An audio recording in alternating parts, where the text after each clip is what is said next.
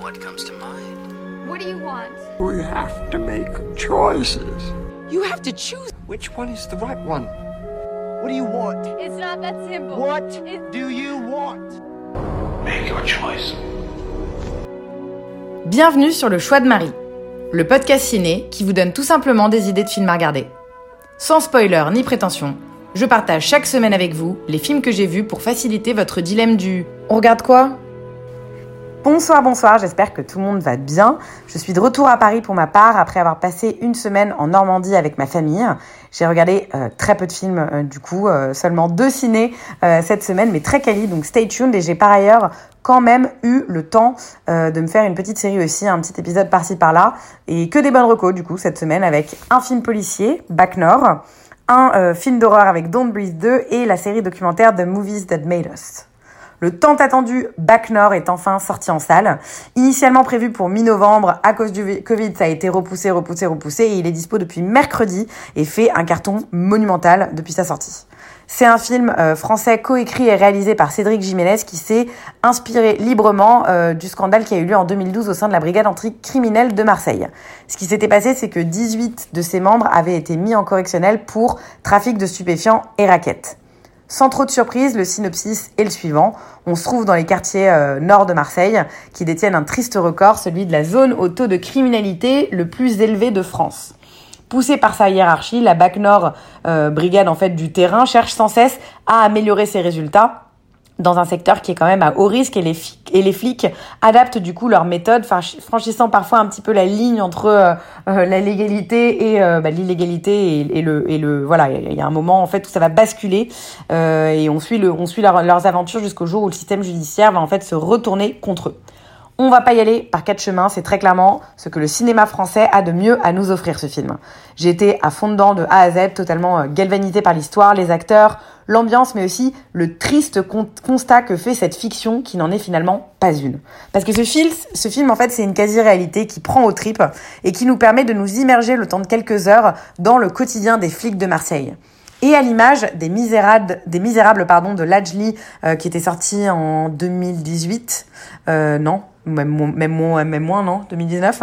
Il n'y a pas les gentils d'un côté, les méchants de l'autre. Non, Back Nord nous permet vraiment de comprendre la gangrène du système sans chercher en fait à pointer du doigt ou à donner des leçons de morale. Dans ce film, l'accent est surtout mis sur la hiérarchie policière qui ne pense qu'aux promotions et aux chiffres bilans qui sont envoyés en fin d'année au gouvernement, alors qu'elle pointe aux absents lorsqu'elle serait d'autant plus utile pour être là auprès de ses employés. C'est hyper frustrant comme film, on en ressort avec un sentiment d'impuissance et de fatalisme terrible, mais après s'être quand même pris une bonne claque dans la gueule. On ne voit absolument pas le temps passer, le film est hyper fluide, autant au niveau du rythme euh, de l'histoire que dans les scènes d'action et, voilà, en fait la mise en scène, soit dit en passant, est absolument incroyable. Difficile de croire qu'on est à domicile en France et on ne peut que féliciter Cédric Jiménez qui nous prouve qu'on n'a vraiment rien à envier aux Américains. Il avait déjà mis la barre très haut avec la French, mais là je trouve qu'on est quand même un cran au-dessus, je trouve. Dernier point qui mérite euh, plus qu'une simple mention, ce putain de cast, euh, tous justes et sincères, qui nous livrent des portraits de personnages dont on ne sera absolument pas indemne. Gilles Lelouch est tout simplement magistral et prouve qu'il peut vraiment tout jouer. Le beauf, le bon copain, le mafieux, l'employé du service adoption et maintenant le flic. Une performance hyper riche, en hyper riche pardon, en émotions. On a ensuite euh, François Civil, qui est juste bombesque, soit dit en passant, euh, qui est plus que totalement crédible en flic sanguin euh, et qui a euh, du coup ici euh, un jeu hyper intense. Il est hyper bon dans ce personnage un peu à fleur de peau. Euh, et le dernier, le dernier du trio, c'est Karim Leclou, qui est plus original et nuancé comme personnage et qui le joue avec aussi énormément de subtilité, qui est très très convaincant. Deux euh, rôles féminins dans ce film, euh, Adèle Exarchopoulos et Kenza Forta, qui ont finalement assez peu de scènes, mais même elles, elles arrivent à apporter beaucoup de profondeur au film avec des interprétations hyper réalistes. On est vraiment sur la crème de la crème du cinéma français. Vous l'aurez compris, celui-là, il faut vraiment aller le voir. Et au ciné, please, dans de bonnes conditions.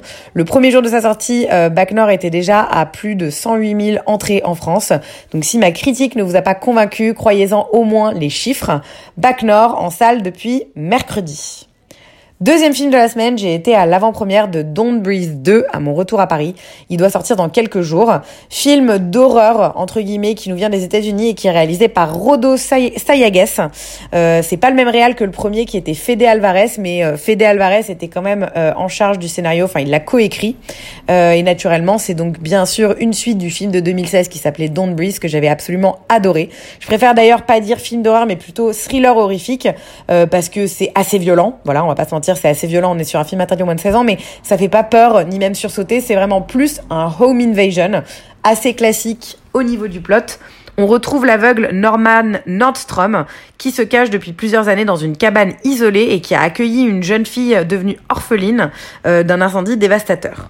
Leur vie euh, tranquille et isolée ensemble est chamboulée lorsqu'un groupe de criminels cherche à kidnapper la jeune fille. On retrouve donc notre bon vieux vétéran aveugle et super fort qui va se charger d'une nouvelle bande de voyous. J'ai pour habitude de ne pas spoiler dans ce podcast, vous le savez, et je vais pas le faire là, mais j'aimerais quand même qu'on reparle un petit peu du premier film. Donc, euh, je pense qu'il n'y a pas besoin d'avoir vu le premier film euh, pour voir le deuxième, parce que les histoires sont pas forcément liées, mais c'est dommage.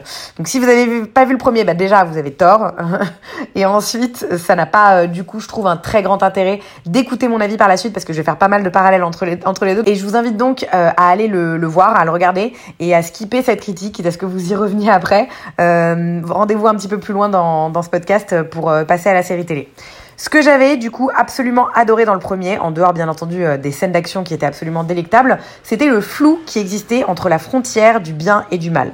On savait pas trop du côté de qui être, les braqueurs qui sont quand même très mal intentionnés, ou alors ce vieillard qui finalement est complètement taré et qui a une morale plus que questionnable. Et je trouve que c'est assez bluffant de manquer euh, autant de repères moraux à ce point-là quand on regarde un film, qui plus est dans un film d'horreur où t'as quand même des victimes et des grands méchants d'un côté. Enfin voilà, c'est quand même les films les plus manichéens par, dans, dans, leur, dans leur essence même, dans leur définition. Bah là, on retrouve quand même, je trouve, euh, ce même principe d'ambiguïté où pendant bien longtemps on sait pas trop sur quel pied danser et de quel côté de la balance pencher. C'est bien déroutant et on se prête assez vite au jeu, même si je dois avouer que là, dans ce film, ça s'éclaircit un petit peu au fur et à mesure du film et qu'à la fin, c'est presque un petit peu exagéré et grotesque comme les traits de caractère de certains personnages sont marqués. Niveau action, bah, j'ai absolument euh, pris mon pied, tout comme dans le premier, avec euh, des pièges, des blessures et des cachettes euh, toujours plus innovantes. Je suis sûrement un peu un pigeon, mais ça marche souvent assez bien sur moi, les home invasion. Je dirais que celui-là va pas venir faire exception à la règle. La mise en scène est par ailleurs hyper soignée. C'est très étonnant d'avoir un rendu aussi quali pour un réal dont c'est le premier film, mais vraiment c'est hyper fluide avec de beaux plans longs, même carrément parfois des plans séquences, et très ingénieux, donc ça passe vraiment tout seul et ça se regarde avec plaisir. Le seul bémol, euh, c'est que je trouve que le kiff du premier, c'était aussi que le vieux soit aveugle et qu'il rabaisse ses, agresseurs au même niveau que lui en quelque sorte, en faisant sauter les plombs de la maison, ce qui fait que tout le monde se retrouve dans le noir. Il y avait euh, une vraie prouesse à le voir les éliminer un par un malgré son handicap, et ça se perd un petit peu dans ce deuxième opus, je trouve, qui constitue presque un revenge movie classique, euh, plus que l'histoire d'un mec aveugle qui se défend. Donc on retrouve un peu moins cette marque de fabrique qui faisait euh, en grande partie l'originalité du premier film, je trouve. Ça reste tout à fait plaisant à regarder. Stephen Lang euh, reprend le rôle de Norman qui interprète à merveille et on découvre une petite Madeleine Grasse franchement assez époustouflante dans le rôle de Phoenix, euh, la petite fille. Voilà, voilà, je recommande euh, du coup euh, Don't Breathe 2 à ceux qui ont vu et aimé le premier et qui ont envie de passer un bon moment à voir des trucs gore. Très divertissant, vous le verrez une fois, vous l'aurez probablement oublié dans trois semaines, mais c'est un, vraiment un bon moment de fun, alors que le paysage cinéma du moment est plutôt dramatique, je trouve. Don't Breathe 2 sort mercredi en salle le 25 août. Pour terminer, un petit mot sur une série documentaire que j'ai bingé du coup cette semaine. Une série américaine diffusée sur Netflix depuis 2019 et créée par Brian Volkweis, dont chaque épisode de 50 minutes vient raconter l'histoire d'un film culte et de sa création. J'avais déjà maté euh, The Toys That Made Us il y a quelques années et qui se concentrait sur les jouets de notre enfance. Il y avait un épisode sur Barbie, Polly Pocket, les Power Rangers. Bah là, c'est la même chose avec des films. Il y a deux saisons de dispo, huit épisodes au total, donc ça se mate assez vite. Clairement, une série que je recommande à tous les cinéphiles, à tous les cinéphiles, pardon, euh, parmi vous, mais pas seulement, parce que je trouve que c'est génial de pouvoir découvrir les dessous des films de notre enfance, quel que soit notre degré de connaissance euh, en ciné, quel que soit notre degré de cinéphilie. Parce que là, on parle vraiment de gros, gros films. Pretty Woman, Jurassic Park, Maman, j'ai raté l'avion, Dirty Dancing, vraiment des films que tout le monde a vus. Chaque épisode est narré euh, par une voix off, mais surtout par euh, toute une série d'interviews des membres de l'équipe du film en question. Et c'est hyper authentique du coup, on ressent leur, euh, leur moment de stress, d'émotion, de joie, comme si on était un peu de retour sur le tournage. C'est hyper immersif comme série. Alors ok, la voix off est parfois un petit peu lourde, mais ça reste vraiment intéressant, inégal forcément, je dirais, dans le ressenti d'un épisode à l'autre, en fonction de votre degré d'affinité avec le film. Euh, J'imagine, j'avoue que moi, euh, Retour vers le futur, c'est pas euh, forcément mon gros kiff. Pareil pour Pretty Woman, j'ai bien aimé, mais voilà, c'est pas ceux qui vont le plus me toucher, mais c'est quand même néanmoins hyper intéressant de découvrir les secrets de chaque film et chaque épisode vraiment est bien et vraiment nous nous permet de découvrir des secrets qui sont intéressants. Et ce que j'en retiendrai sur toute cette série, c'est à quel point tous les plus grands films cultes ont galéré à, à être faits. C'est pas en mode t'as un mec qui se réveille le matin, il écrit un scénar, c'est tout de suite un chef-d'œuvre et il se fait des millions parce que le film devient culte. Ils essuient à chaque fois un paquet de refus, ils affrontent plein d'imprévus et de désaccords et malgré tout, grâce à de la persévérance et souvent une équipe euh, bien soudée de passionnés, le film voit le jour et devient ce qu'il est. C'est assez inspirant, je trouve, et je suis bien contente d'avoir maté ça si proche de mon grand départ à Los Angeles. Voilà, voilà, allez faire un tour sur Netflix et jetez un coup d'œil au film de la série The Movies That Made Us. Ça vaut le détour. Je suis persuadée que chacun d'entre vous saura y retrouver une Madeleine de Proust, au moins, et se replonger en enfance, même si ce n'est que pour 50 minutes. Regardez un petit peu la liste des films, trouvez celui qui vous, parle le plus, matez-le, et vous verrez ensuite si vous adhérez à la série ou pas. C'était The Toys, uh, The Movies That Made Us, euh, qui est dispo du coup sur Netflix. Voilà, voilà, c'est tout pour euh, aujourd'hui. J'espère que cet épisode vous a plu parce que moi, en tout cas, j'ai passé quand même une, une bonne semaine ciné-série, même si elle n'était pas très, euh, très chargée. Je suis à deux semaines du départ, donc on va voir à quelle, euh, à quelle cadence je vais arriver à mater des films cette semaine, que ce soit fréquentation de salle ou à la maison.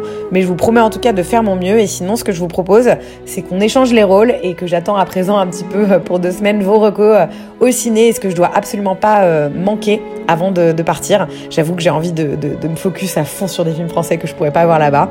D'ici là, bah écoutez, je vous souhaite euh, une très bonne soirée. Je vous remercie pour votre écoute d'habitude et je vous dis à très vite.